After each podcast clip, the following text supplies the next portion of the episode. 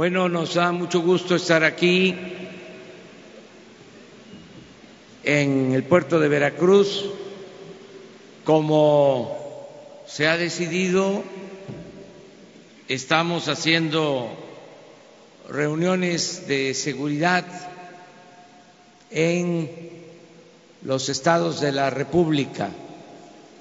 Estas reuniones se celebran por lo general en la Ciudad de México, se llevan a cabo de lunes a viernes, pero estamos procurando también llevar a cabo estas reuniones en los distintos estados del país.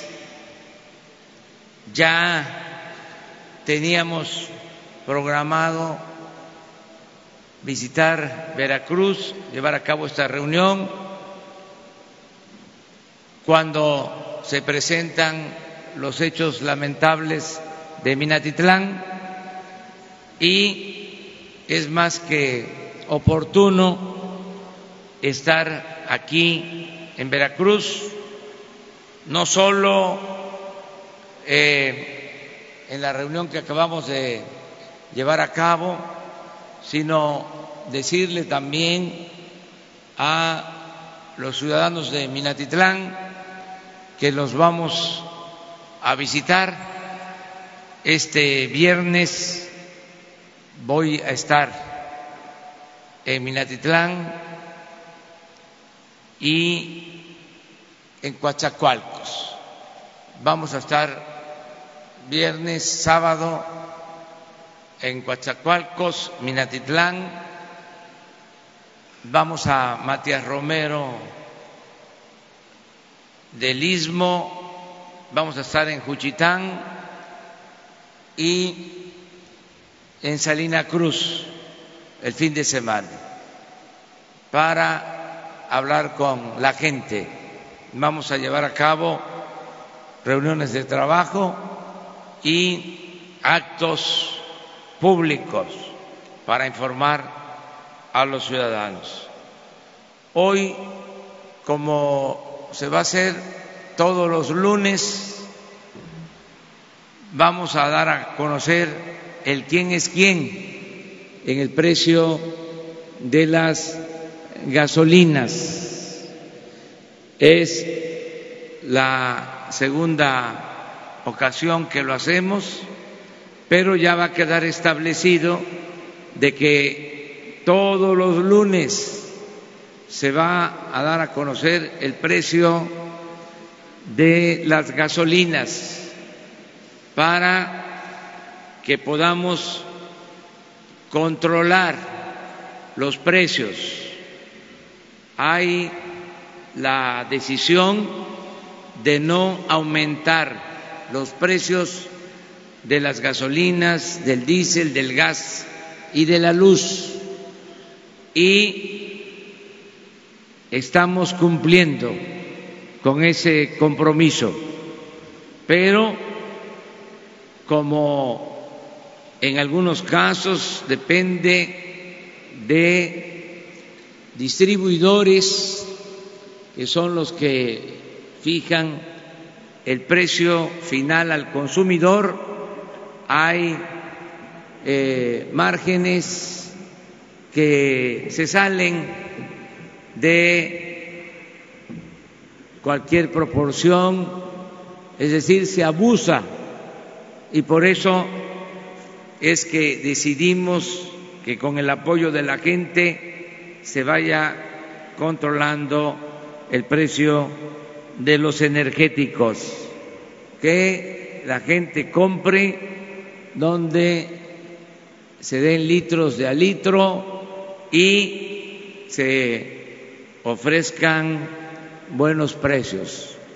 Eso es en general lo que queremos tratar aquí en Veracruz y empezamos con el informe que nos da la Procuraduría del Consumidor que va a ser la encargada de informar los lunes sobre los precios de los combustibles. Empezamos con eso, terminando este informe, eh, abrimos para tener tiempo eh, la sesión de preguntas y respuestas.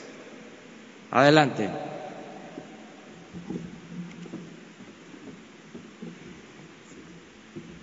Muy buenos días. El quienes quieren los precios busca empoderar al consumidor y el consumidor empoderado que somos todos nosotros es quien regula el mercado, somos el principal factor de regulación del mercado.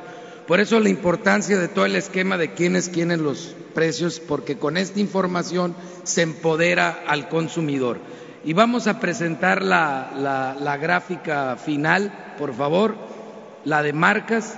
Estamos afinando entre la Secretaría de Energía y Profeco y la CRE el sistema para puntualmente determinar con toda exactitud las 10 gasolineras que dan más barato y más caro cada uno de los combustibles, como también en la próxima semana estaremos ya presentando puntualmente el tema de gas LP en todo, en todo el país tanto de eh, eh, tanques estacionarios como de cilindros que se venden por kilos y por litros eh, de manera diferente. Entonces, si nos vamos, por favor, a la gráfica de las marcas, que es un resumen que puede orientar mucho al consumidor y que estaremos detallando en, próximos, en próximas fechas.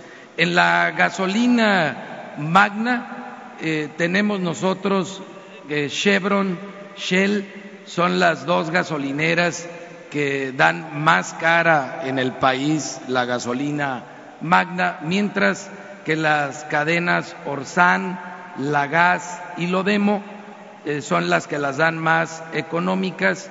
El precio, el precio estable o promedio en el mercado lo está dando los franquiciatarios de, de Pemex y tenemos nosotros ahí la escalada de, precios en la magna. Igual la siguiente gráfica que es en la gasolina premium, si pasamos a la subsecuente, aquí otra vez se repiten las mismas dos gasolineras que son las que están dando en promedio más caro el premium, sobre todo Chevron, que es donde más se dispara el precio de, este combustible, y las que están dando más económico como ya habíamos mencionado también en la Magna, eh, Orsan, Lagas y Lodemo. Y viene una variante ya en el combustible de diésel, que es el que tiene el comportamiento, digamos, más diferente en comparación a Magna y a Premium, que su comportamiento es muy similar. Y aquí los que están dando más económico es Chevron, más caro eh, el Premium y, el, y, la, y la Magna pero son de los que dan más económico eh, el diésel, Arco a 20.75 y eh, Rendigas. Y este es el comportamiento de los combustibles en nuestro país.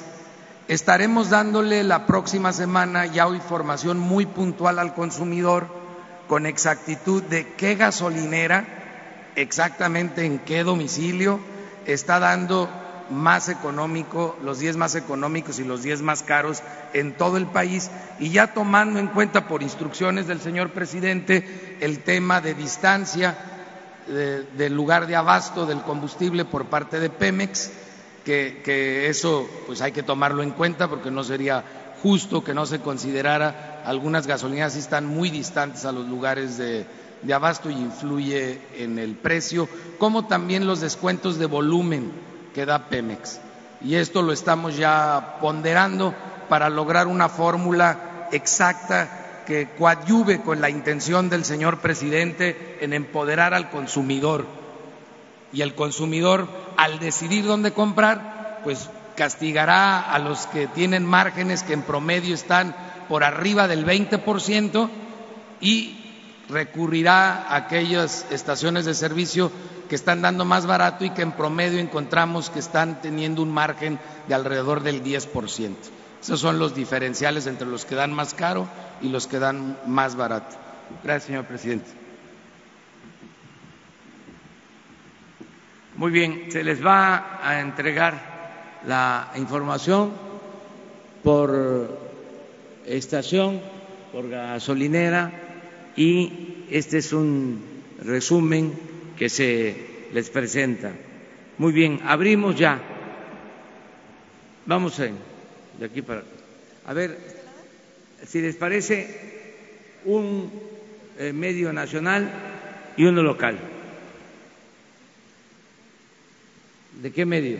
Gracias, de Periódico Reforma, Benito Jiménez. Nacional. Sí. Eh, primero, sobre qué es eh, los resultados de la reunión de Gabinete de Seguridad. Hoy, eh, cuáles fueron los resultados también respecto a Veracruz. entiendo un alza ahí de homicidios, de violencia en el Estado. dos, estas acusaciones de partidos como PRD, Movimiento Ciudadano, de que hay una, un acuerdo entre un juzgado para regresar los bienes a Elvester Gordillo este, y sobre la seguridad tras las amenazas de un eh, eh, cártel ahí de Guanajuato. Eh, entendemos que ya hay un reforzamiento en su domicilio. Si nos pudiera comentar esas tres cosas, por favor. Está un poco mal el audio, ¿verdad? Sí. A ver, la primera. Es que la, primera es el resultado de la, reunión de seguridad sobre Veracruz. Esa es la primera. Sí, estamos eh, trabajando en Veracruz para atender el problema de inseguridad, de violencia. Nos reunimos con el gobernador de Veracruz, Cuitláhuac García. Se hizo una eh, revisión, se hizo un análisis de lo que está sucediendo y vamos a seguir apoyando al gobierno del Estado y a los gobiernos municipales de Veracruz para garantizar la paz y la tranquilidad. Yo lamento mucho lo que sucedió en Minatitlán, lo que ha venido pasando también en otras partes. Solo quiero decir que vamos a garantizar la paz en Veracruz. Es mi compromiso como presidente de la República. Lleva tiempo porque eh, dejaron el Estado y el país en una situación lamentable de conflicto, de crisis, de corrupción, de contubernio entre eh, delincuencia y autoridades. Esa fue la herencia que se recibió en el país y de manera particular en Veracruz.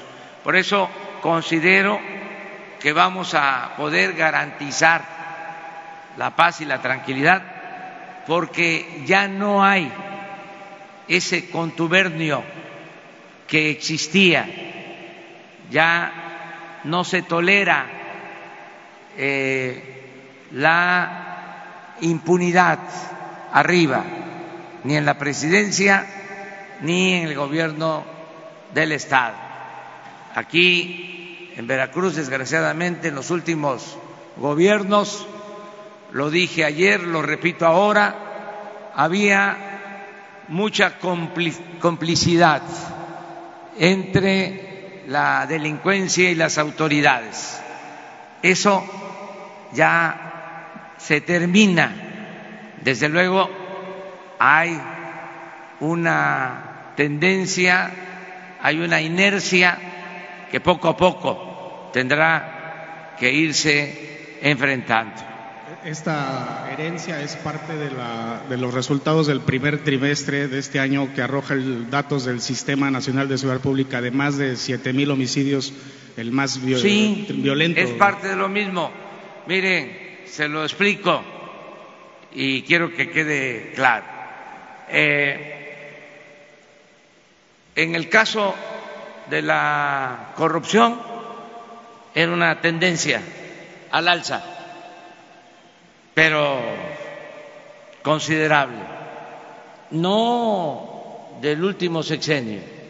Pasamos del lugar 35 de los países más corruptos del mundo al lugar 136 del 35 al 136. O sea, en tres sexenios, los dos de Fox y Calderón y el de Peña. Eh, aumentó como 100 lugares la corrupción. Eh, si se compara con otros países del mundo. Eh, nos encontramos también de que se venía cayendo la producción petrolera de dos millones cuatrocientos mil barriles diarios cuando aprobaron la reforma energética a un millón 650 mil, así, en picada. En el caso de la pobreza y del abandono al pueblo, lo mismo.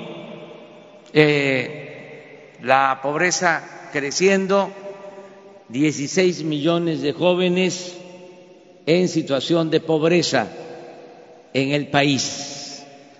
Y en violencia igual, hacia arriba. Eh, desde la época de Calderón, que se desató la violencia. ¿Qué estamos haciendo en materia de violencia? Estamos estabilizando, empezando a estabilizar, que ya no continúe eh, la tendencia a el crecimiento en violencia. Estamos estabilizando. Y yo considero que nos va a llevar algún tiempo, pero va a empezar a bajar. Lo mismo eh, comparando en el caso del petróleo, que ya estamos deteniendo la caída se está estabilizando y ahora vamos a aumentar la producción. Y en el caso de la corrupción, igual, eh, ya llegó a su máximo durante el periodo neoliberal y ahora va para abajo, a tener cero corrupción. Pero es un proceso. Nuestros adversarios Ayer, antier, puse un face diciendo de que los que callaban como eh, momias cuando se estaba saqueando al país, cuando se convirtió a nuestro país en un cementerio, ahora gritan como pregoneros de que hay eh, violencia y que no se detiene. Tienen toda la razón, pero estamos seguros de que vamos a cambiar las cosas por el bien de todos los mexicanos. Eh, ellos quisieran que fracasáramos, se van a quedar con las ganas la tercera. el tema este de la percepción de partidos de oposición respecto a que hay un acuerdo del gobierno federal con un juzgado para regresar bienes al Baester Gordillo y que eso pues eh, es parte de una corrupción, pues, señor presidente. Esa es una volada del reforma este, de la prensa FIFI. Eh, nosotros actuamos a partir de principios, tenemos ideales tenemos autoridad moral porque sabemos que de esa manera se puede tener autoridad política. No somos iguales a los conservadores y a sus voceros. Somos distintos. No hacemos nosotros acuerdos en oscurito. No eh, nos prestamos a ninguna componenda. No estamos al servicio de ningún grupo de interés creado. Eh, es un gobierno nuevo que surge de el pueblo y que tiene como propósito acabar con la corrupción, con la impunidad, con el influyentismo, con todas las lacras de la política. Se trata de ir entre todos, aunque no lo quieran los conservadores, a la transformación de México, a la cuarta transformación de la vida pública del país. Buenos días, presidente Gaspar Vela de Grupo Radio Centro.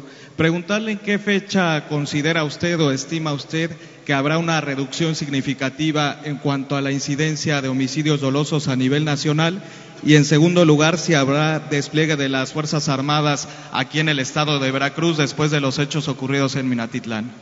Sí, miren, yo creo que esto eh, va a ir eh,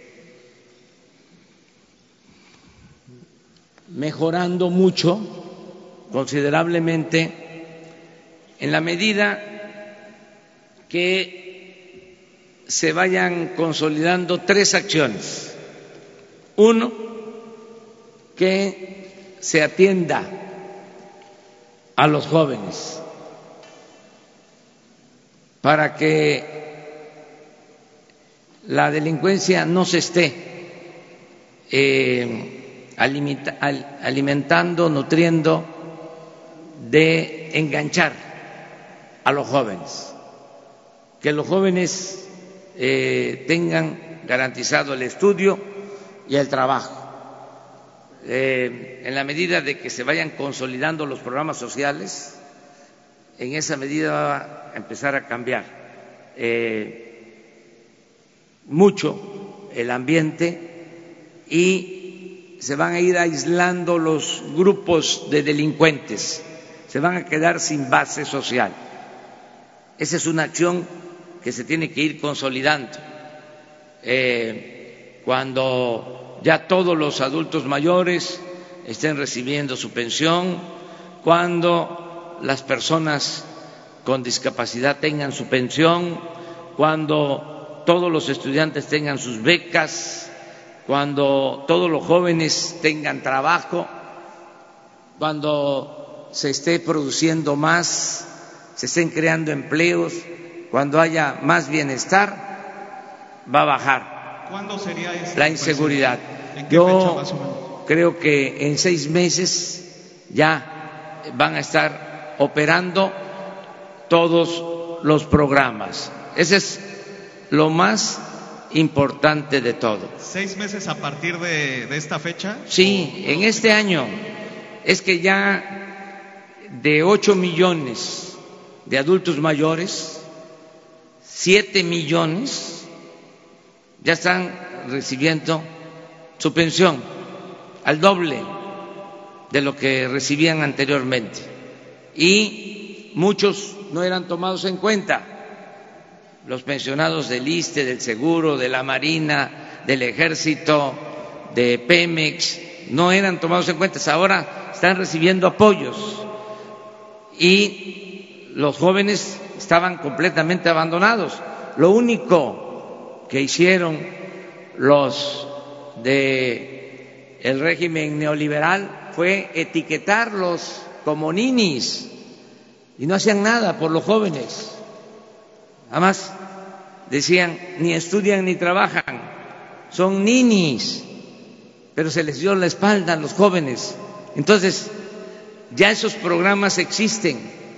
En Veracruz, eh, cien mil jóvenes van a tener trabajo como aprendices en seis meses. Van a estar ganando, mientras están capacitando, 3.600 pesos mensuales. Eh, alrededor de 30 mil jóvenes que estudian en el nivel universitario van a tener becas de 2.400 pesos mensuales. Entonces, todo esto va a ayudar mucho, porque se había abandonado al pueblo. El gobierno estaba, lo repito, solo dedicado a facilitar el robo, el saqueo. No había un gobierno preocupado por las demandas, por las necesidades del pueblo. Este es el cambio. Esa es una acción que se va a ir eh, consolidando y nos va a ayudar mucho para garantizar la paz y la tranquilidad. La otra acción es que se va a constituir la Guardia Nacional. No olviden, lo tengo que recordar porque nuestros adversarios padecen amnesia, de que no había protección para la gente no habían cuerpos de seguridad, no se le permitía ni al ejército ni a la eh, marina eh, hacerse cargo de la seguridad pública. Es hasta ahora que lo planteamos, que se reforma la Constitución para que los 220 mil elementos del ejército y los 60 mil elementos de la Marina más la Policía Federal se unan y se forme una Guardia Nacional para garantizar la seguridad pública. Pero estamos en ese proceso. Cuando tengamos eh, presencia de la Guardia Nacional en todo el país, en Minatitlán, en Coatzacoalcos, en San Andrés, Tuxtla, aquí en Veracruz, en eh, Jalapa, en Poza Rica, en Tuxpan, en El Pánuco, en todas las regiones, en la Sierra de Songolica, que tengamos presencia suficiente, que no hay de eh, elementos de la Guardia Nacional para proteger a la gente, entonces vamos a garantizar la seguridad pública. Eso es lo segundo a lo que me refería. Y lo tercero, por eso les puedo hablar de seis meses de este año, lo tercero es que ya la autoridad no es el problema. Antes el problema era la autoridad. Había que andar con la mano en la bolsa, cuidando la cartera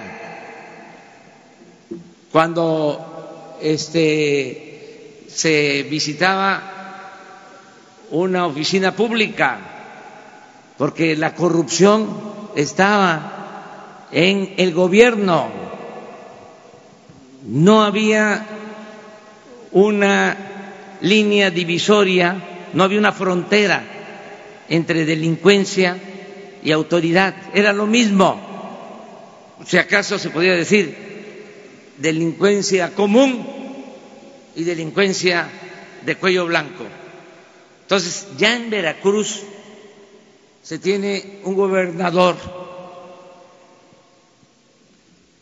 comprometido con el pueblo y sobre todo honesto, nada que ver con los gobernadores que se habían padecido en Veracruz. No los voy a mencionar porque ustedes los conocen pero daban miedo, eran este como personajes de terror. Entonces, eso ya no existe. Huitlagua es incapaz de eh, engañar, es incapaz de llevar a cabo una acción perversa en contra de nadie. Cuitlagua no es de malas entrañas. Cuitlagua es honrado. Paisanos, vamos de gane. Sí, yo celebré cuando mis paisanos decidieron cambiar, porque imagínense, en este puerto cuatro veces heroico, habían autoridades eh, de lo peor y hasta les aplaudían, o sea, los tenían bien choreados. Y de repente dijo el pueblo veracruzano, dijeron mis paisanos, basta. Y se acabó eso. Ahora andan ahí este, queriendo eh, detener el avance de la cuarta, cuarta transformación. No lo van a lograr. Eh, aunque estén constantemente criticando, vean ahora eh, los columnistas eh, nos atacan un día sí y el otro también. Hagan una revisión. Y está bien eso, que haya debate, día a conocer un memorándum para cancelar la mal llamada reforma educativa y eh, se rasgaron las vestiduras. Eh, un escándalo.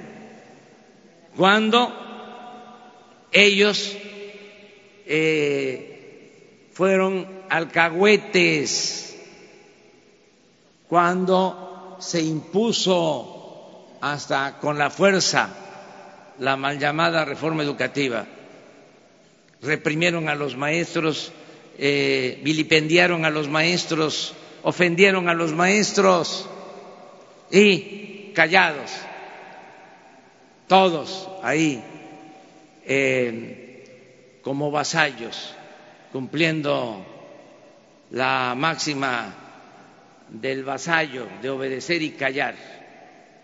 Y ahora, con un memorándum, eh, un escándalo. Pero eso es interesante, eso es muy importante. Eh, vámonos al debate, que siga así este, no vamos a pedirle frías a nadie. La vez pasada me preguntaban sobre este tema y dije, eh, no voy a ir a decirle a Carlos Slim, que es el dueño de este medio, Uno TV, que nos atacan este, eh, cada 24 horas. No, las 24 horas. Este, no les voy a decir, oye Carlos, este, ayúdanos. No le voy a ir a decir al dueño eh, del financiero, Manuel,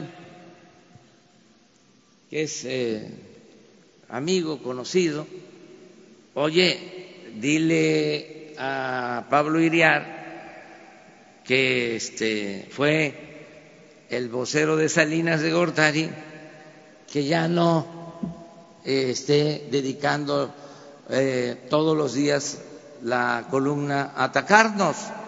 No lo voy a hacer. No voy a ir a decirle a Alejandro Junco ya este, no publiquen cuestionamientos en su columna, ya no estén eh, inventando, ya eh, no calumnien, ya no apliquen la máxima de lámpara del periodismo, según la cual la calumnia cuando no mancha tizna ya no hagan eso. Nada, adelante, porque si no la vida sería muy aburrida. hasta estaríamos bostezando. Esto tiene que eh, tener más eh, ritmo, más profundidad, siempre y cuando haya respeto y no haya censura, que se garantice la libertad de expresión. Presidente, sobre el despliegue de las Fuerzas Armadas en Veracruz, ¿habrá o no habrá? Sí, este, cuando les hablo de la Guardia Nacional, eh, vamos a reforzar eh, con más elementos de la Secretaría de Marina y del Ejército en el estado de Veracruz. Lo vamos a hacer en todo el país, pero ya estamos trabajando en eso. Vamos eh, el fin de semana a hacer un anuncio con ese propósito en Minatitlán, en Coatzacoalcos. Tú, tú eres. Eh, bueno, buenos días. Eli, ahorita vamos para acá. Eh, buenos días, presidente eh, Manuel Espino del periódico El Universal. Eh, yo eh, enfatizando un poquito, o más bien insistiéndole la pregunta de mi compañero, ¿cuáles son?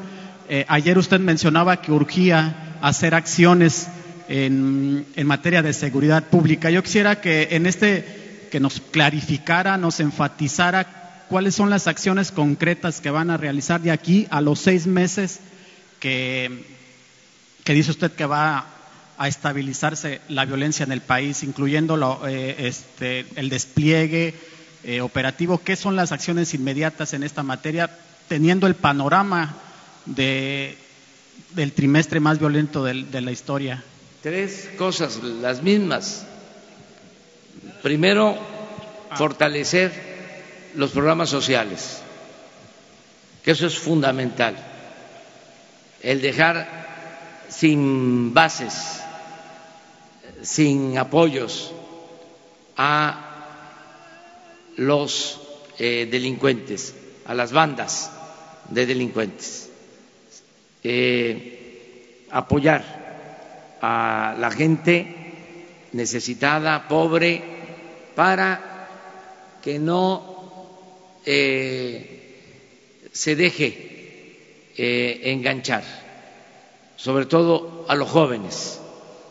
Eso lo hemos venido haciendo y eso va a consolidarse. Ahora están recibiendo apoyos alrededor de 14 millones de mexicanos de manera directa, pero en seis meses ya vamos a estar eh, apoyando a más de 20 millones de mexicanos de manera directa. Eso tiene un efecto, eh, sin duda. Lo que pasa es que nos acostumbraron los eh, de los gobiernos neoliberales a que la violencia había que enfrentarla con violencia.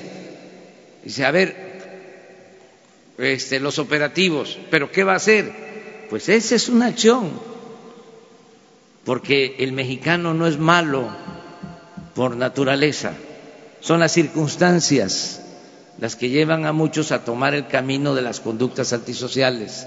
Entonces, lo fundamental es que haya trabajo, que se atienda a los jóvenes, que haya bienestar. Para nosotros eso es lo más importante de la estrategia, es la diferencia con respecto a lo que se venía haciendo.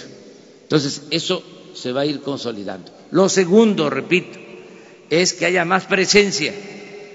Por eso lo de la Guardia Nacional, que no existía, no había seguridad pública, la gente estaba en completo estado de indefensión. Eh, el presidente solo contaba con diez mil efectivos de la Policía Federal para atender la demanda de seguridad en todo el país. Ahora, con la reforma a la Constitución, vamos a tener el apoyo del ejército, de la marina, eh, aumenta el número de elementos y vamos incluso a contratar a más elementos. Se van a reclutar eh, elementos para la Guardia Nacional. Vamos a tener más presencia. Eso es algo también muy importante. Es una acción importante que en cada eh, región funcione una coordinación en donde esté la Guardia Nacional. Ahora no existe eso. Eh, como no podía el ejército, no podía la Marina eh, hacerse cargo de labores de seguridad, podían estar asaltando enfrente de eh, un cuartel y no intervenían los soldados, porque estaba impedido el ejército para funciones de seguridad pública. Por eso es muy importante lo que se logró, el que ahora nos puedan ayudar dos instituciones tan eh, serias como la Marina y el Ejército en labores de seguridad. Eh, las dos instituciones se hacían cargo de la defensa nacional, de la seguridad del Estado, de la seguridad interior, pero no de la seguridad pública. Eh, era una gran irresponsabilidad de las autoridades el no tener eh, elementos para la seguridad pública. Solo los estados, las policías estatales y las policías municipales, en situaciones también muy deplorables, de mucho abandono. Entonces, lo segundo, repito, es que va a mejorar mucho mucho eh, el que haya presencia de elementos para evitar la eh, delincuencia, para evitar la violencia. Y lo tercero, pues es que no se mezcle la autoridad, que no haya contubernio entre la autoridad y la delincuencia, que haya honestidad, que no haya corrupción y que trabajemos de manera coordinada y todos los días. Por eso estoy seguro que vamos a lograr resolver el problema, a pesar de eh, lo arraigado que está el mal, porque dejaron pasar mucho tiempo.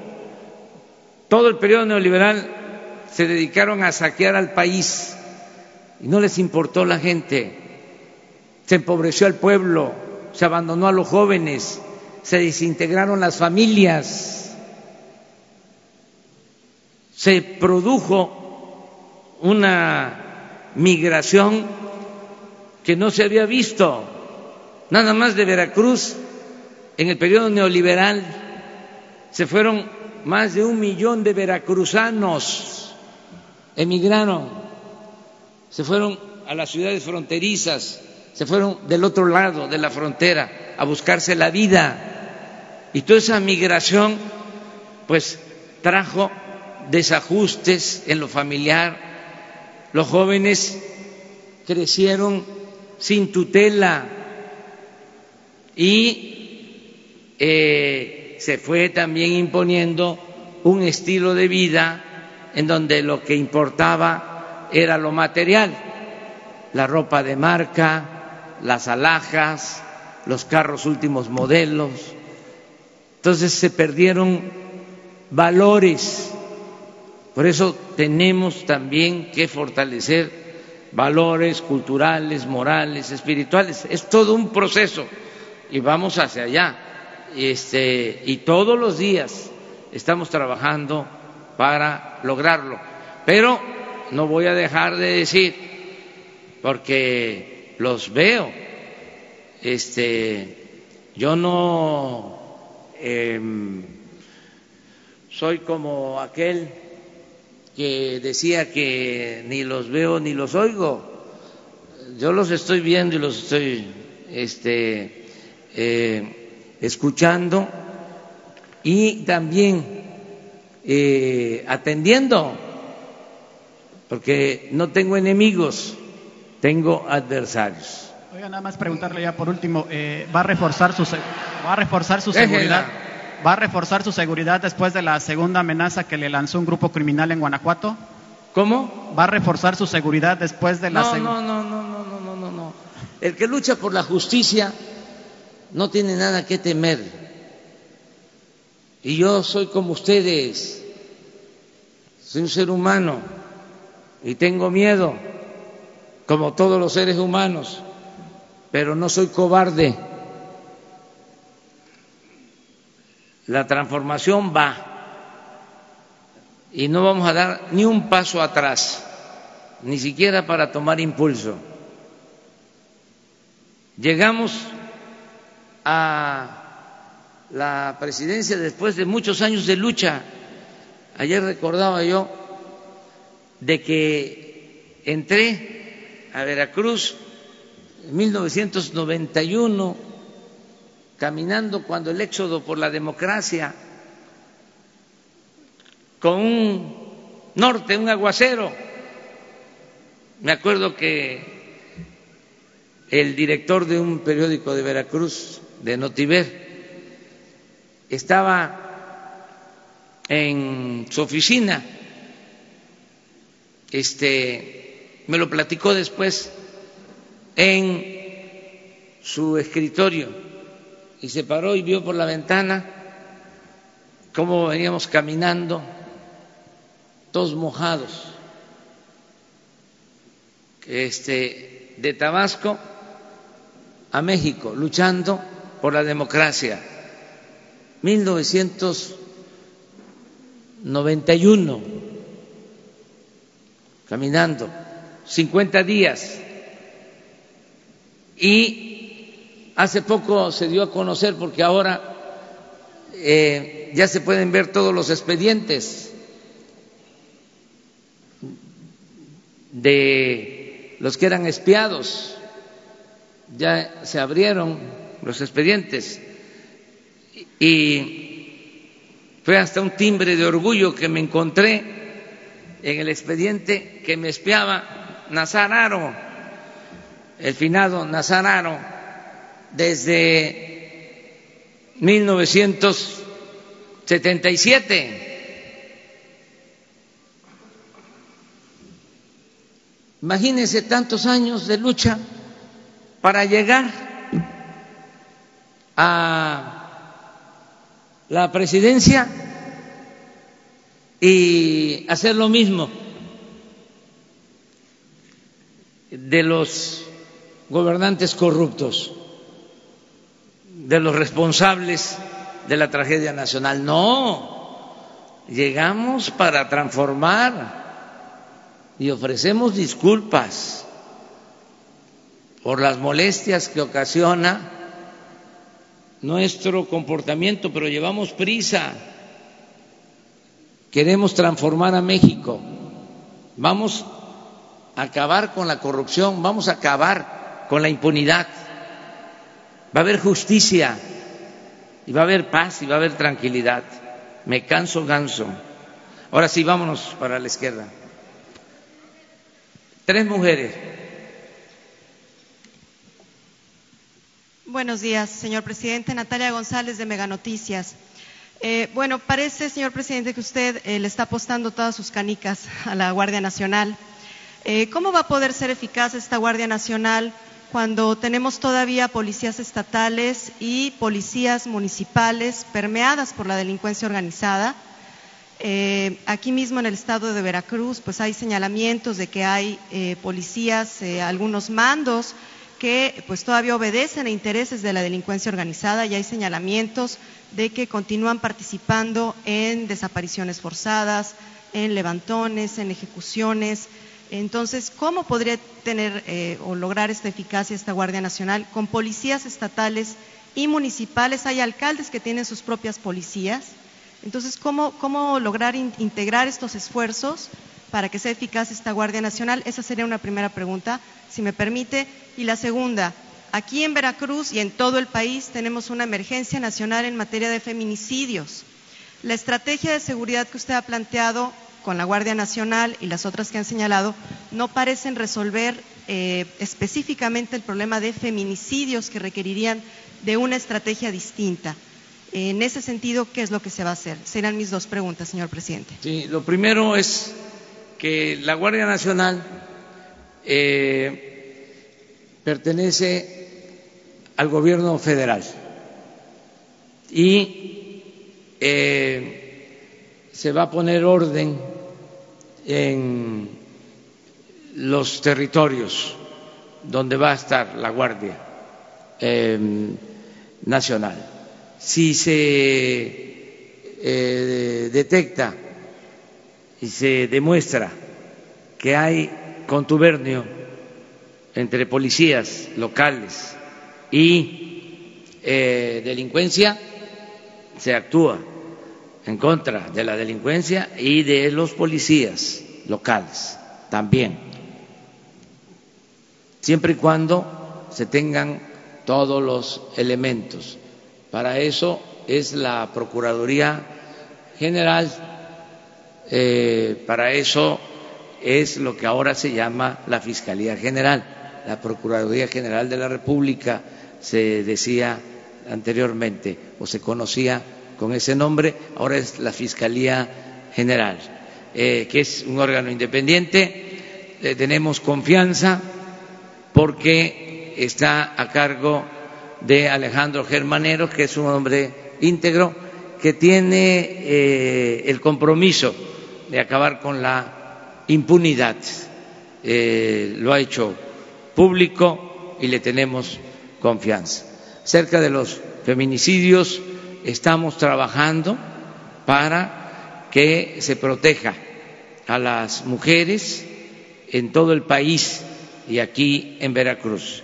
Eh, yo quiero comentarles que todas las mañanas, de lunes a viernes, nosotros recibimos el reporte de los homicidios y de todos los delitos que se cometen en el país en las últimas 24 horas. Por ejemplo, hoy revisamos eh, lo que sucedió ayer en Veracruz y en las 32 entidades federativas. Em, nos eh, dan el reporte en homicidios, en robos, en eh, cuántos pierden la vida, cuántos son hombres, cuántas son mujeres, tenemos todo ese informe diario.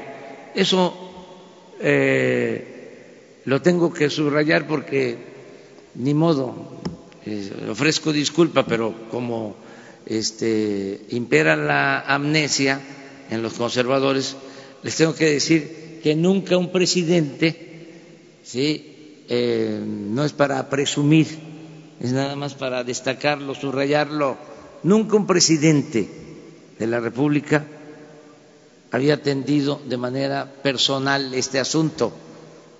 Yo no sé quién de seis de la mañana a siete, una hora diaria, eh, de lunes a viernes.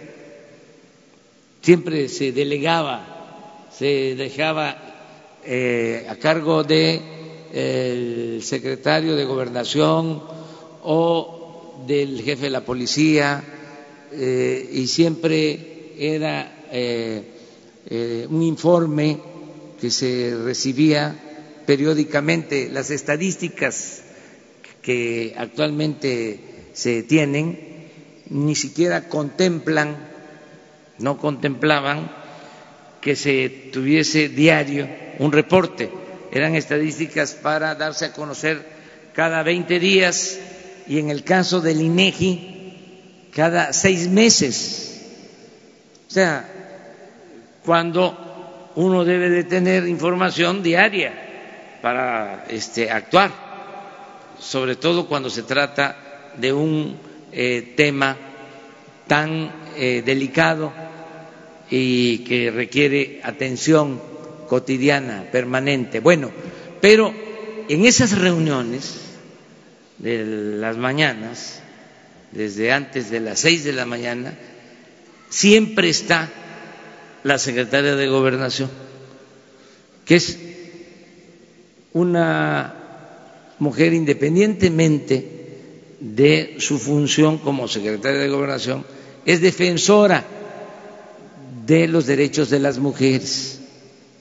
Está demostrado. Entonces, ella constantemente está señalando lo de los feminicidios y de los asesinatos de mujeres. O sea, es un asunto que atendemos todos los días. Les puedo decir, por ejemplo, ayer, a ver si no está la gráfica de homicidios, les puedo decir cuántas mujeres, de acuerdo a la información que tenemos nosotros, eh, perdieron la vida. Aquí está, mira. La otra, esta es la general. Este es hombres y mujeres. Esto es diario. Miren, aquí está.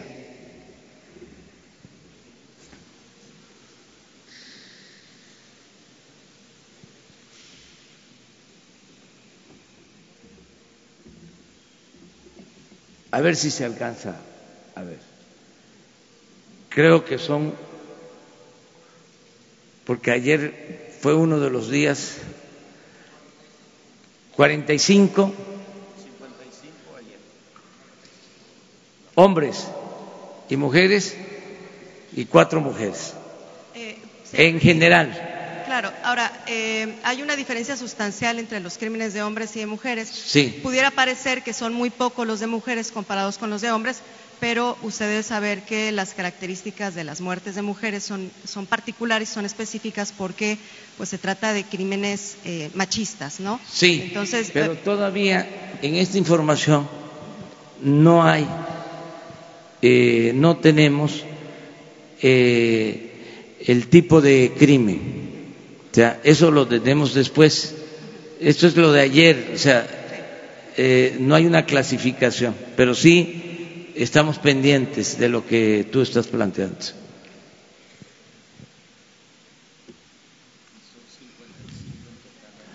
sí. Sí, pero ya no lo quiero decir. Es que me dice Alfonso que yo diga que son 55 ayer, 55 homicidios. Pero digo que ya no lo quiero decir porque este van a decir que, pues fue un día especial, pero que hay otros días, ¿no? Eh, ya ven que eh, ahora hay pues eh, esta campaña que no percepción, afortunadamente, todavía, este, de que está muy alto ¿no? el número de homicidios.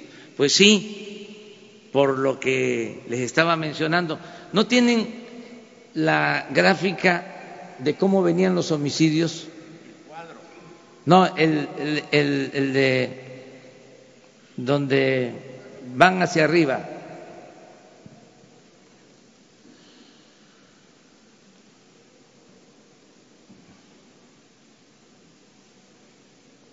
Porque es que había una tendencia del 2018. Entonces, todo eso es de tomarse en cuenta. Pero ahora la, la localizan.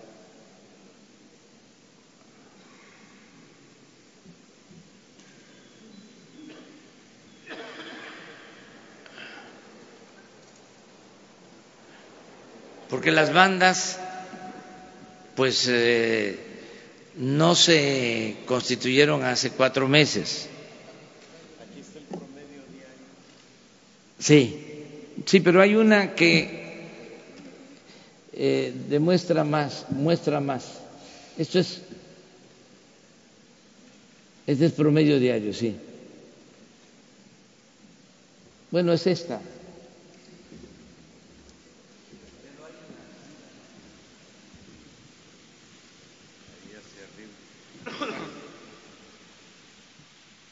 Sí, hay otra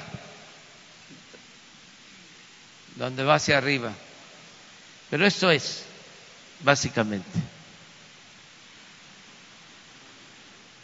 Entonces, lo que hemos hecho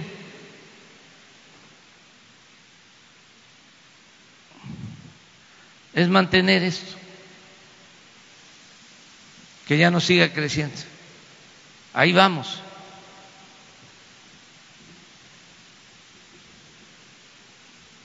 Porque sí la tendencia era hacia arriba. Ahí vamos poco a poco. A ver, pero para muestren aquí a mis paisanos la del huachicol, porque es una por otra, ¿no?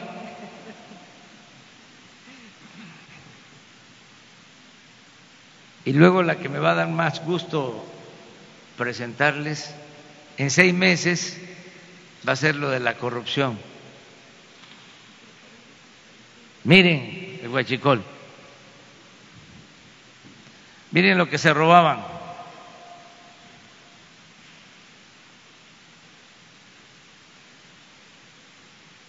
En noviembre, 81 mil barriles diarios.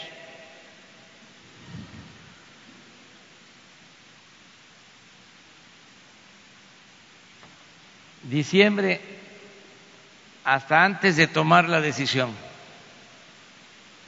de enfrentar el huachicol. Y aquí empezamos. Mire enero, promedio de febrero. Este es eh, diciembre, enero, febrero, marzo y el promedio de abril. Miren el último dato.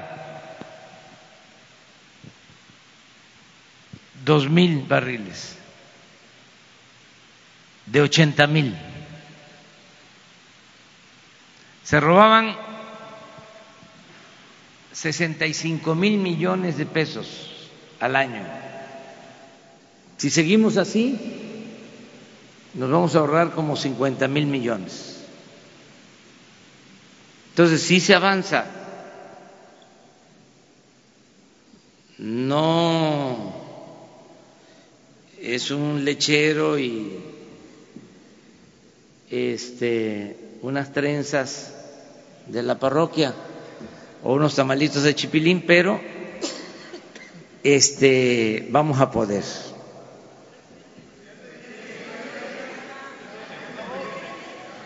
Dijimos tres mujeres.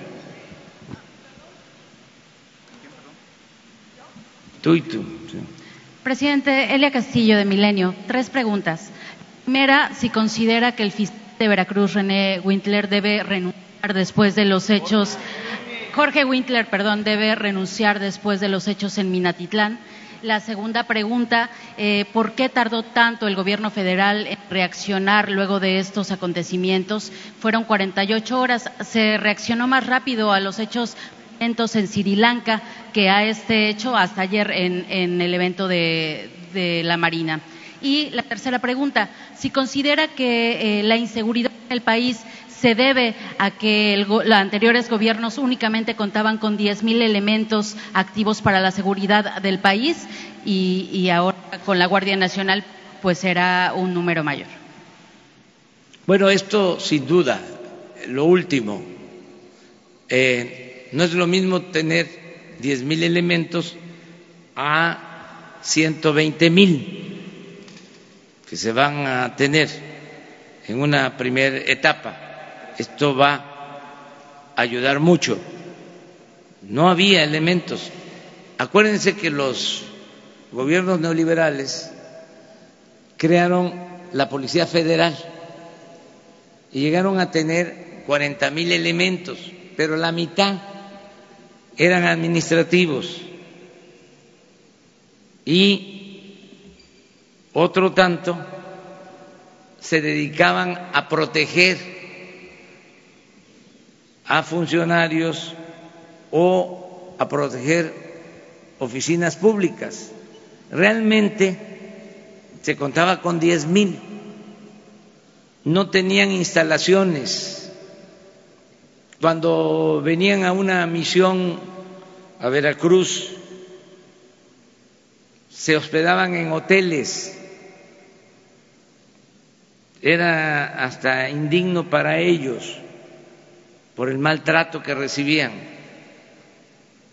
Entonces, no había eh, realmente eh, seguridad federal y el ejército y la marina se usaban más para operativos, pero no para la seguridad pública. Ahora la Guardia Nacional va a estar dedicada a la seguridad pública.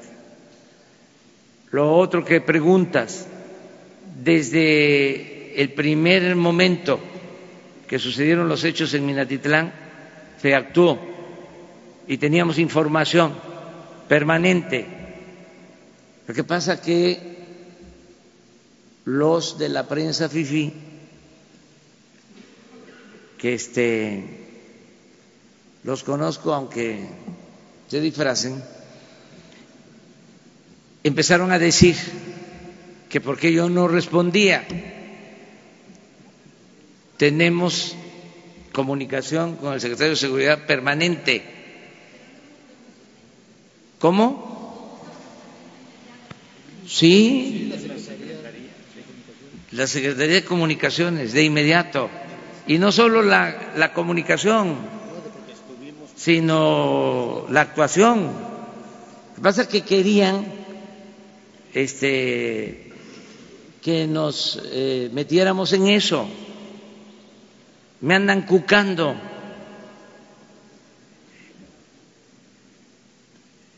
Siempre es eso.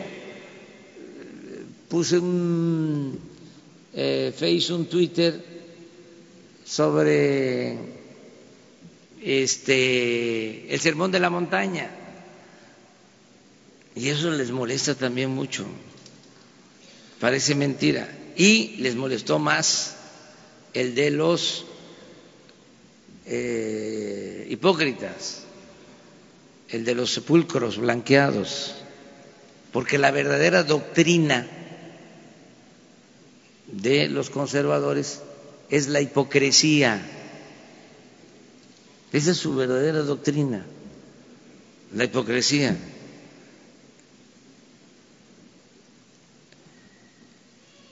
Entonces, querían que yo dejara eso. Sí, pero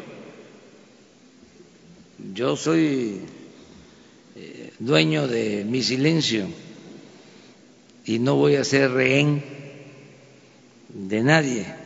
Entonces, esa fue la situación, pero sí estábamos atendiendo eh, el problema constantemente. Y lo primero que me dijiste es fiscal general del Estado eh, considera que debe eh, presentar su renuncia luego de estos acontecimientos?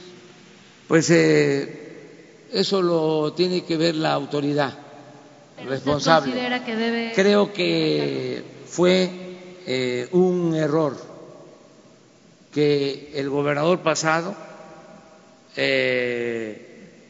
dejara un fiscal. Este eso fue muy común en los últimos tiempos. Durante eh, el imperio de la corrupción eh, se protegían unos a otros. Presidente, ¿hay indicios de corrupción del fiscal de la entidad?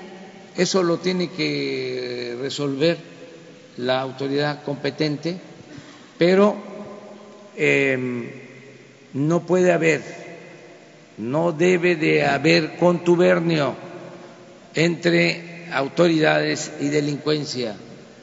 Eh, y em, el hecho de que lo haya dejado el gobernador anterior y que esté actuando en protección de el viejo régimen llama mucho la atención, pero desde luego eso lo va a decidir una autoridad competente. Lo que sí debe de quedar muy claro es que nosotros no somos tapaderas. Si eh, hay una denuncia en contra de quien sea, se le va a dar curso, eh, porque no vamos eh, a estar protegiendo a nadie. Se va a acabar la corrupción, tenemos que limpiar de corrupción Veracruz, este gran estado. Siempre he dicho que es como una república que tiene todo. Dicen que este lo hicieron Veracruz este como un paraíso y es así. Es un gran estado que tiene petróleo, que tiene gas, agua, buenas tierras, bosques, selvas, litorales y un pueblo bueno, trabajador, pero malos gobiernos, muy malos gobiernos. Hasta ahora que inicia una etapa eh, una etapa nueva en Veracruz, que lo merece el pueblo y vamos a estar muy pendientes para que las cosas mejoren. Por último, nada más, presidente, al estar, al ser, al ser un fiscal heredado por un gobierno corrupto, presidente, entonces sí está eh, protegiendo delincuentes. No tengo yo las evidencias, pero no está bien recomendado. Eso es lo que puedo decir.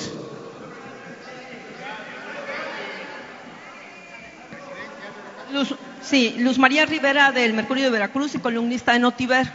Sí, señor, ya en temas, señor presidente, gracias. En temas ya de Veracruz, ¿qué le diría usted a los habitantes de por lo menos 13 municipios de aquí, entre los que están Alto Luceros, Panapa, Las Minas y Actopan y Papantla y los que usted ya sabe, que están temerosos porque ya en los últimos días, usted lo sabe, eh, del presidente Peña Nieto, les volvieron a, activar esas concesiones a las transnacionales que explotan oro, metales de todo tipo. Y estas concesiones son a 38 y 48 años y no ha habido manera de que el Congreso local este, suba a tribuna ese tema. En 13 municipios de Veracruz están temiendo por el agua y las tierras. Y luego, un tema también muy humano, presidente, y, sí me gustaría que usted eh, les diera un mensaje. Mire, no se sabe qué va a pasar con los tribunales agrarios. Los 57 tribunales agrarios del país están en riesgo. Y en el caso de nuestro tribunal agrario, que está en Jalapa, toda esta comunidad eh, de abogados, de gente muy trabajadora que se fajó durante años defendiendo a nuestros ejidatarios, a nuestros campesinos y que no son gente que ganaba los 500 mil, los 600 mil pesos que ganaban los, magistrados, ¿no? Y, y que siguen ganando en algunos casos. Son gente, presidente, que ganaba menos de 20 mil pesos mensuales y a mí me dijeron, si vas y te dejan entrar, pregunta eso. ¿Por qué les reducen el salario a gente que gana menos de 20 mil pesos y les redujeron salarios de 3 mil pesos, 6 mil pesos a sus eh, exiguos salarios? Y esa gente está enferma, decepcionada, cansada, porque a algunos les faltan seis y cuatro años para jubilarse y ya les afectaron las pensiones. Y encima el gobierno federal anuncia que no les va a pagar el, paripeso que antes le llamaban, que eran 200 pesos para sus seguros, y ahora resulta que los bancos no les quieren regresar las aportaciones y no hay nadie que lo ayude. Y también hay una comunidad enorme de médicos veracruzanos que están peleando con la Afore 21 de Banorte porque no les regresan sus, sus, aportaciones de Afores. Y aquí en Veracruz nadie, absolutamente nadie les ha hecho caso. Han tocado 20 mil puertas y aquí, al menos aquí, nadie los recibe. Sí, miren, eh, podría contestarte diciendo que va a haber justicia en todo lo que estás planteando. En el caso de las minas, no se va a permitir que se destruya el territorio, que haya contaminación, que se afecte a los veracruzanos. Eso fue un abuso también de los periodos o del periodo neoliberal. Entregaron en concesiones el 30% del territorio nacional. Estamos hablando de 60 millones de hectáreas que concesionaron en el periodo neoliberal. El general Cárdenas le entregó a los campesinos 18 millones de hectáreas se convirtió en el presidente que más tierra entregó a los campesinos, 18 millones de hectáreas. Pero Calderón le entregó a las mineras 21 millones de hectáreas. Nada más para que se compare. Fue un abuso. Entonces ya se terminó eso ya no hay esas concesiones eh, y hay revisión en el otorgamiento de los permisos. Acabamos de decidir en Baja California Sur se impida la explotación de una mina de oro a cielo abierto que contaminaba los mantos freáticos en eh, Baja California Sur, hacer que los trabajadores están registrando lo que estás planteando ahora mismo, quienes están aquí ayudando y lo van a revisar, pero no es el propósito quitarle el sueldo a los trabajadores. Hay que revisarlo, hay que ver este qué pasó en este caso. ¿Tienen esperanza, señor, de recuperar Claro que sí, claro, porque es la instrucción era cortar el copete de privilegios y eso es lo que se está haciendo. Ya no hay sueldos como había de 600, de 700 mil pesos mensuales repito, porque también eso ni se dice, pero el director del Infonavit anterior ganaba 700 mil pesos mensuales. Eran unos abusivos. Bueno, ya nadie puede ganar más que lo que obtiene el presidente de la República, aunque hay amparos este, y se respeta la decisión de los jueces,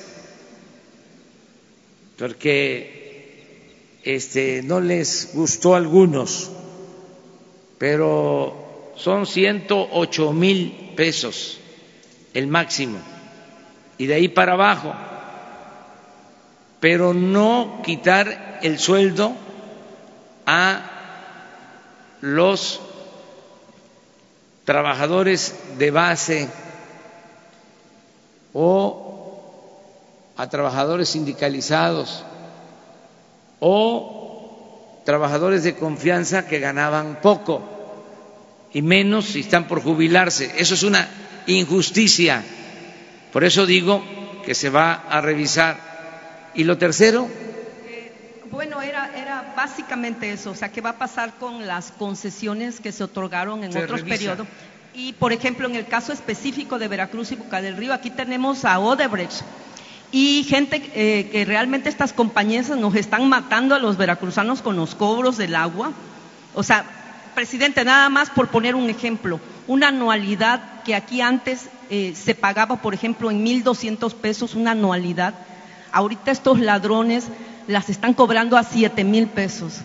Los que pagábamos, no sé, dos, tres mil pesos, nos están empujando, eh, eh, vaya, recibos de doce mil, quince mil pesos como si tuviéramos lavado de carros o hoteles. O sea, ¿qué va a pasar con esta gente? Se va a revisar. Es como lo de las gasolinas, es como todo. Se terminan los abusos.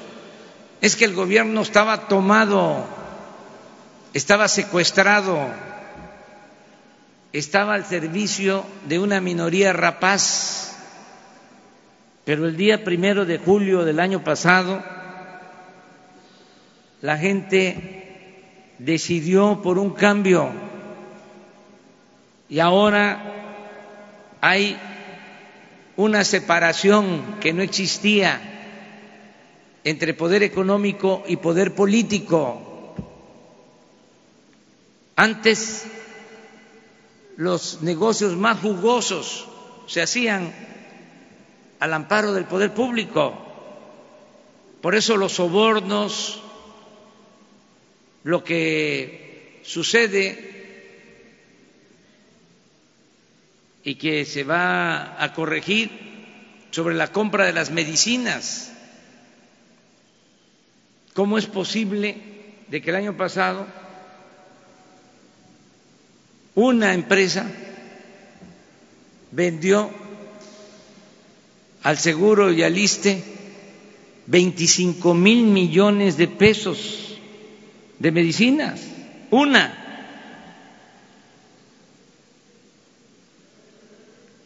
Entonces, y así estaba todo, todo, todo, todo. Eh, habían empresas que tenían eh, contratos para abastecer de alimentos, para la vigilancia. Hablamos del tema de seguridad. ¿Saben a cuántos elementos contrataba el gobierno federal para cuidar sus oficinas? A 46 mil elementos de la policía privada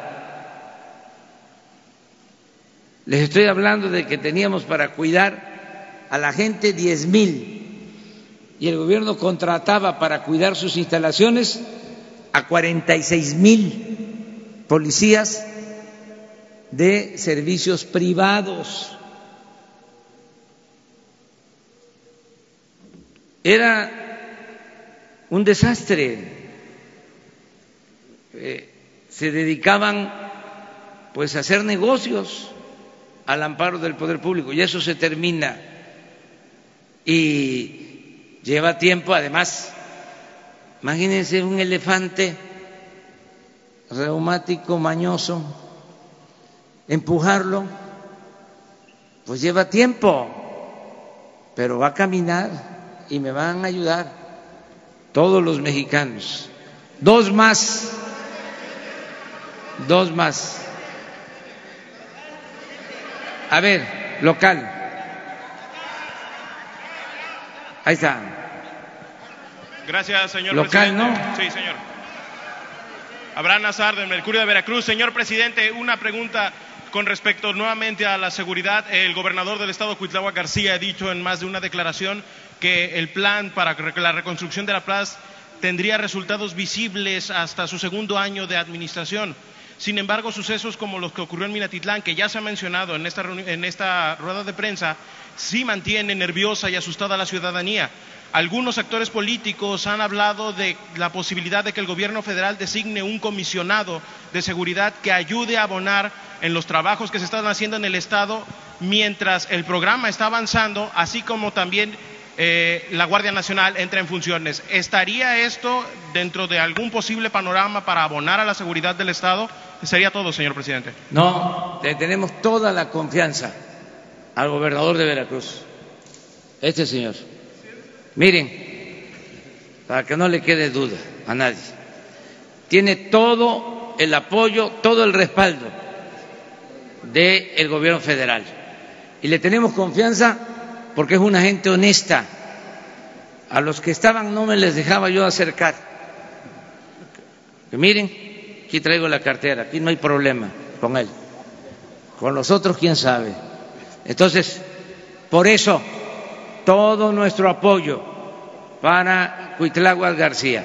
Y está siendo sometido a fuertes presiones, porque la maleantada política de Veracruz quieren seguir medrando,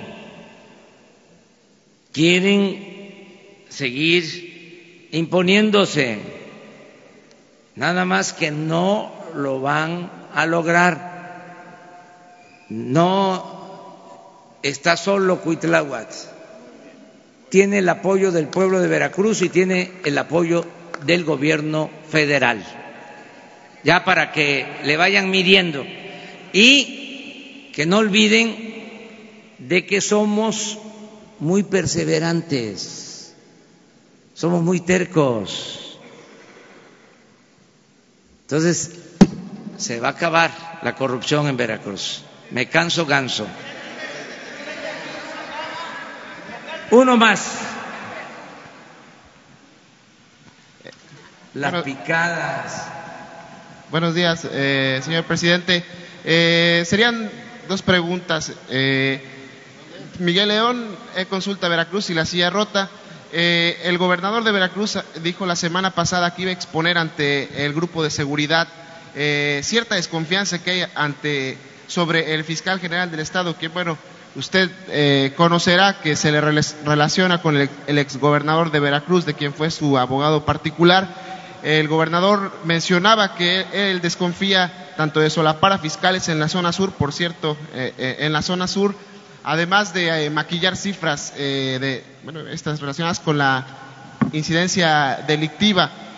mi pregunta para usted, señor presidente, es ¿cómo califica el desempeño del fiscal general de Veracruz en lo que va? Porque usted decía que hay autoridades pasadas que, tuvieron vínculos con la delincuencia. Bueno, esta, esta autoridad del fiscal comenzó desde el gobierno de Miguel Ángel Yunes Linares. Y la segunda pregunta, si existe la oportunidad para que la respondiera el secretario de Seguridad. También el gobernador expuso que iba a proponer que el fiscal de alguna manera no participara en las, en las próximas juntas de, de seguridad. Si usted da ese, ese visto bueno a esta, a esta propuesta o va a proponer cierta comunicación entre... pues este, la autoridad competente va a investigar sobre el comportamiento del fiscal. Yo no lo conozco, em, pero sí sé del que fue gobernador. Y si está vinculado al actual gobernador, hay que eh, ver las cosas eh, con cuidado, porque este, Veracruz tenía el problema de que desde el gobierno se auspiciaba eh, la delincuencia. Entonces, eh, hay que limpiar con eso y pintar la raya muy bien, muy clara eh, la frontera entre autoridades y delincuentes. Lo demás es eh, otro tipo de cosas que ya no nos corresponde a nosotros. Yo hablé de la Fiscalía General, si hay elementos que se juzgue, eso es lo que podemos decir.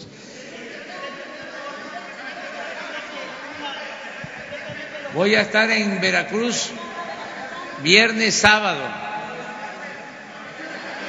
Una más, ella. El campo veracruzano, presidente. Eh, siempre, usted, como dice, también es veracruzano y sabe que Veracruz es un estado que tiene todo para poder eh, salir adelante en lo que se refiere a su campo. Con tristeza vemos, yo soy del campo, soy una persona que vengo precisamente de todo eso que se refiere al campo veracruzano y con tristeza veo que cada vez está peor, está más abandonado. ¿Por qué? Porque como usted dice, en anteriores gobiernos solamente unos cuantos se quedaban con el recurso que se bajaba federal.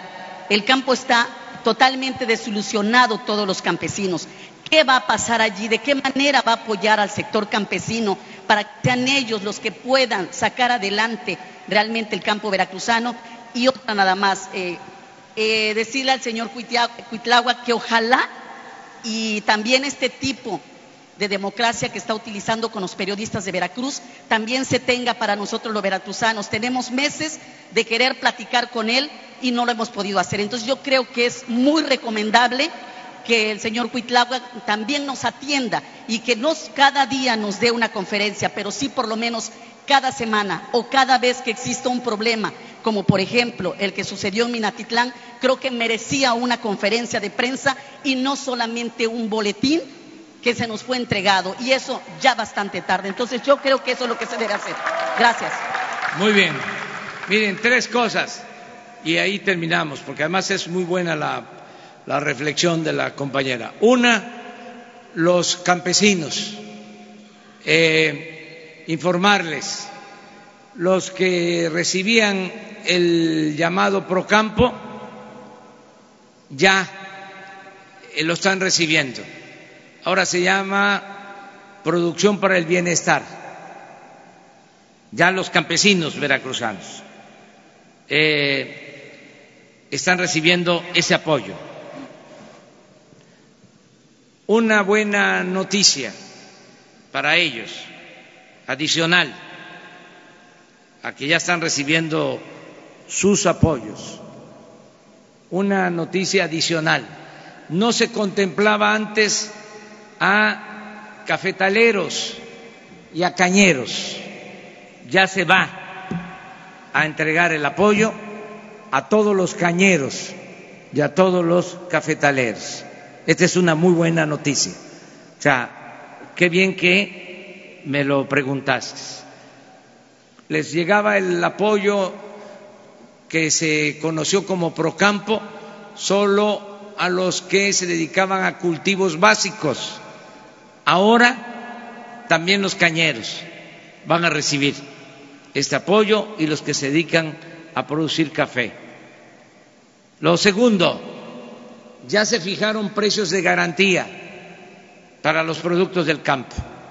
Ya el que produce maíz, el que produce arroz, el que produce frijol, eh, el que produce leche, tiene su rejeguería, ya va a poder vender a un precio justo su producto. Eh, en el caso de estos cultivos básicos, ya puede ir y llevar su producto a un almacén de Liconza o a los depósitos de Liconza y se les compra a un precio justo. En el caso del maíz, eh, el precio de garantía cinco mil seiscientos pesos la tonelada. Les llegaron a pagar hasta tres mil pesos. Ahora son dos mil seiscientos pesos adicionales. Y otra buena noticia. Este año ya, ahora sí que cuando nos volvamos a encontrar aquí en otra reunión, ya les voy a poder asegurar que se están dando 60 mil empleos en el campo del programa Sembrando Vida, 60 mil campesinos, ejidatarios, pequeños propietarios, que se les está dando un apoyo se les está pagando un jornal de cinco mil pesos mensuales para que siembren en sus propias parcelas, que siembren árboles frutales y maderables.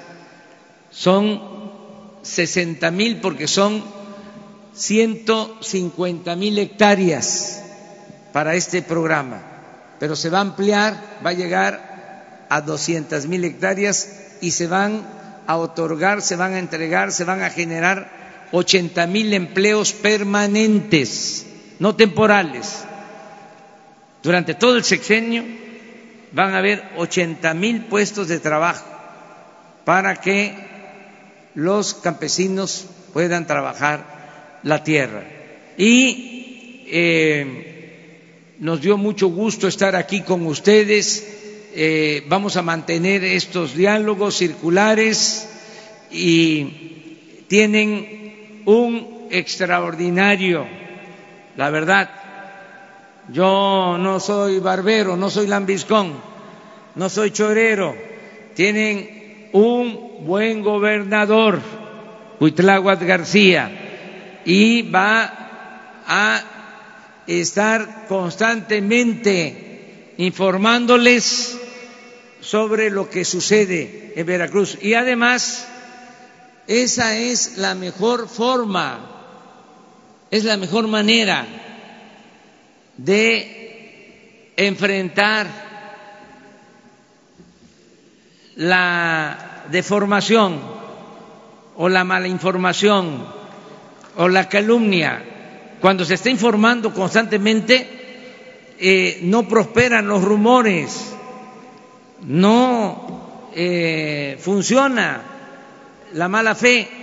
Entonces, hay que estar constantemente informando. Además, Cuitlagua es una gente limpia y el que nada debe, nada teme.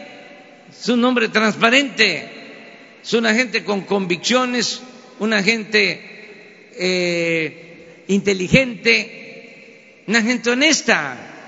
Estoy muy contento yo con mis paisanos veracruzanos, porque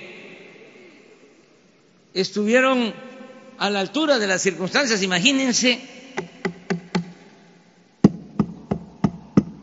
toco madera.